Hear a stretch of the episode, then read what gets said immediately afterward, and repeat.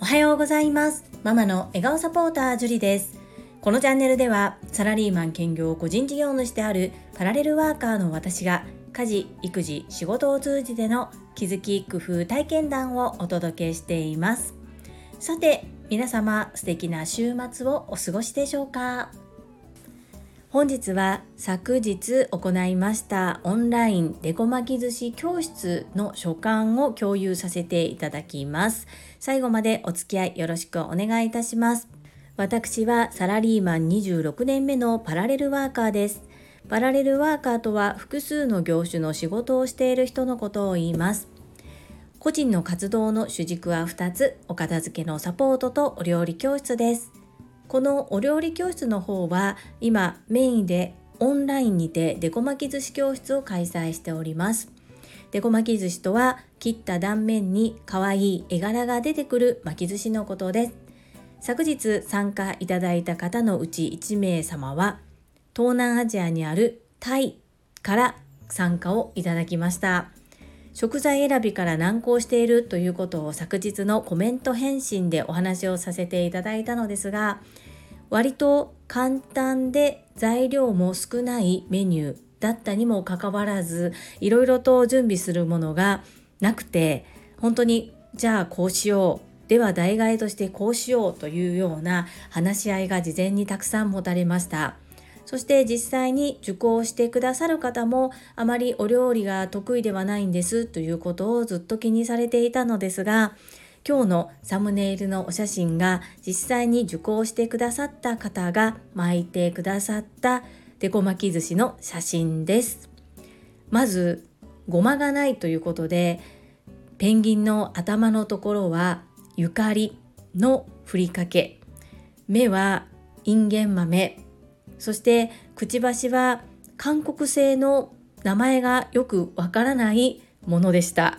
ですがサイズがぴったりだったのでそちらを使ってみました。めちゃくちゃ可愛い表情豊かなペンギンちゃんが生まれてくれました。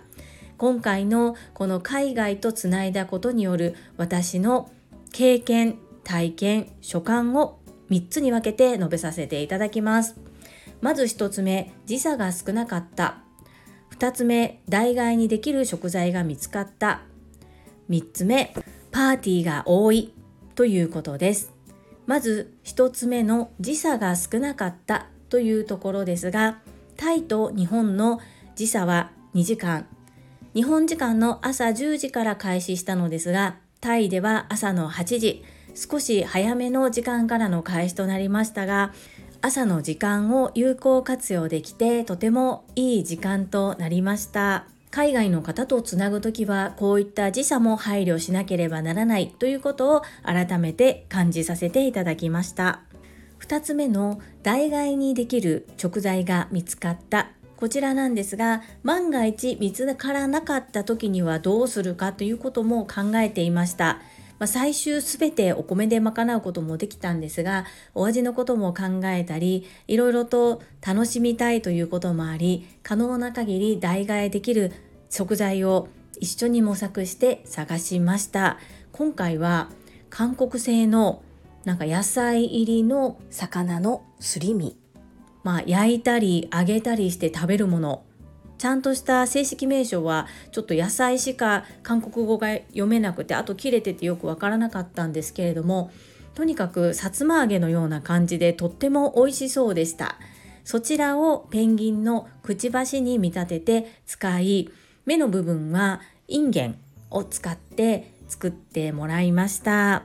こちらも現地の様子をお伺いするとあまり現地では家で料理をしないということで食材を選ぶにも割と一苦労だなというふうに感じます。そして今回受講いただいた方は日本人の方だったということで大容量パックのゆかりのふりかけをお持ちでしたのでごまはありませんでしたがペンギンちゃんの頭がちょっとねハイカラな紫色になっております。これはこれでとっても可愛いですね。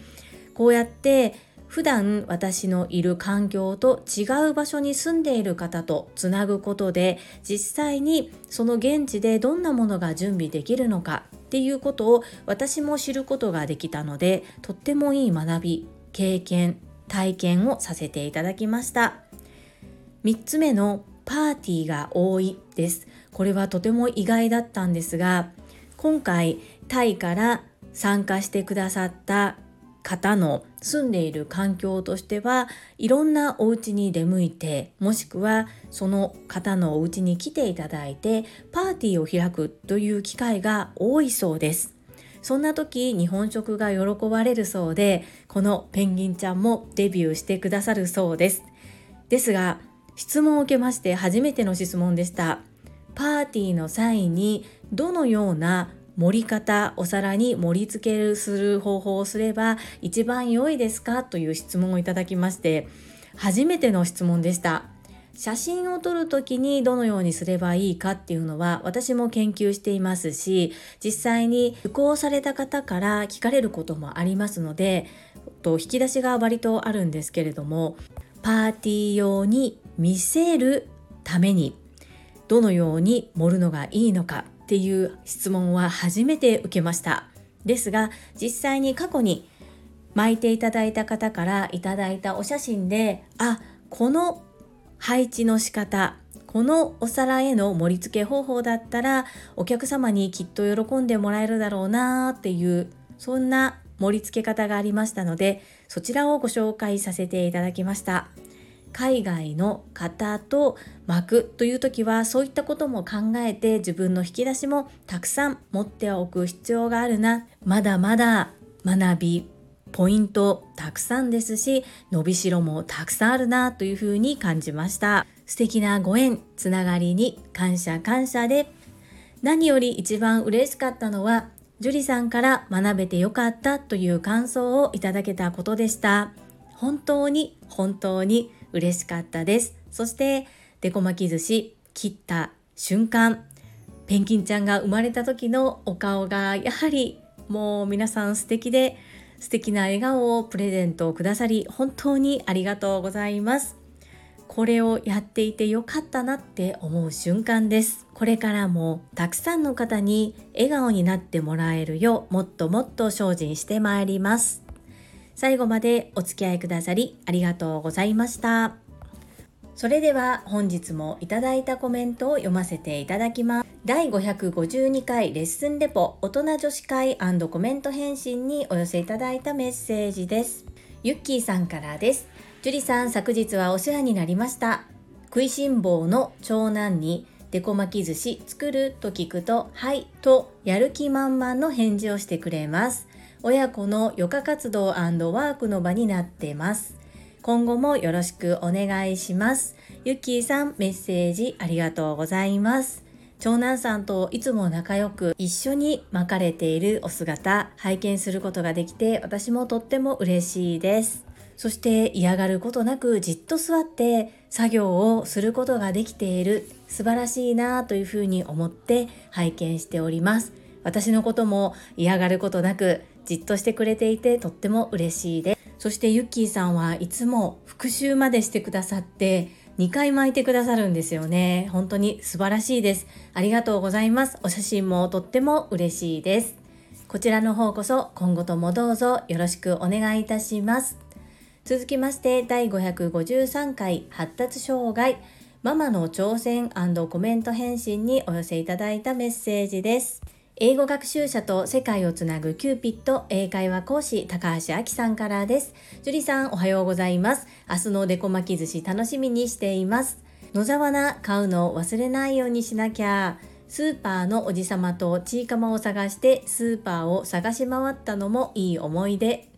忍者風エプロンどうなんだろう面白そうだけどアニメ系の外国人を引き寄せるのではないかとそれが樹里さんのターゲットならいいのですがそんなことも考えちゃいました。あ私通訳翻訳サービスも提供しているので必要でしたらお声掛けください。かっこさらりと宣伝。私がうまくデコ巻き寿司を巻けるのか心配でたまらないジュリスト5番でした。メインのりんちゃんのお話とってもためになりました。私はフグへの声かけがいろいろと言葉足らずで誤解を生んでいるんだなって最近感じた次第です。参考にさせていただきます。高橋明さんメッセージありがとうございます。まずは野沢菜なんですがもしなければほうれん草や小松菜などを茹でたものでも大丈夫ですのでないからといって探し回らないでくださいね。そしておじさまとスーパーをいろいろと探し回ってくださったんですね。ありがとうございます。実は私もチーカマ最近売り切れでなくてですね。なんでだろうっていう感じなんですけれども昨日のレッスンではあえて違う食材ということで避けるチーズを使ってみました。直径が1センチから1.5センチぐらいまでの間のものであれば何でも大丈夫ですしもし練り製品が点々点という場合は人参をその大きさに切って使ってもらったりもできます今日は割と人数が多い回になるんですけれども私のレッスンは可能な限り少人数で一番ゆっくりな方に焦点を当てて巻きますしっかりとサポートをさせていただきますので、ぜひお楽しみください。エプロン、そうですよね。賛否ありますよね。と、こってこての忍者っていう感じではなくって、忍者風で上品なエプロンにしようと思っています。和のテイストを取り入れて、どうしてもこの苦悩で検索すると、ちょっとエロ川系とか、そういうコスプレ系が出てくるんですけれどもなのであんまり参考にならないよねっていうふうにデザイナーの方と話をしているんですが今生地選びで難航しております。エプロン仕立てにするのか衣装みたいな感じにするのかそのあたりからいろいろと悩んでいる状態です。高橋明さんの率直な意見も聞かせていただいてとっても嬉しいです。ありがとうございます。知ってますよ。翻訳サービス、通訳サービスをしていただいているっていうことも、ぜひ困った時はお声掛けさせていただきたいです。よろしくお願いいたします。えっと、りんちゃんの話が福くんの声かけの参考になりましたか？私はだいたいいつもあんな感じでりんちゃんに話しかけています。ですが、長男だけの時はこのような声かけではありませんでした。りんちゃんが私に教えてくれたことは本当にたくさんあります。参考になると言っていただきとっても嬉しかったです。ありがとうございます。続きまして高尾さんからです。もう50本もノックしちゃいました。さあ今日も行きますね。毎日ほめほめ100本ノック。50たくさん夢を語れる樹里さん素敵です。夢を持つこと語れることは未来を想像していくことだなと改めて感じました。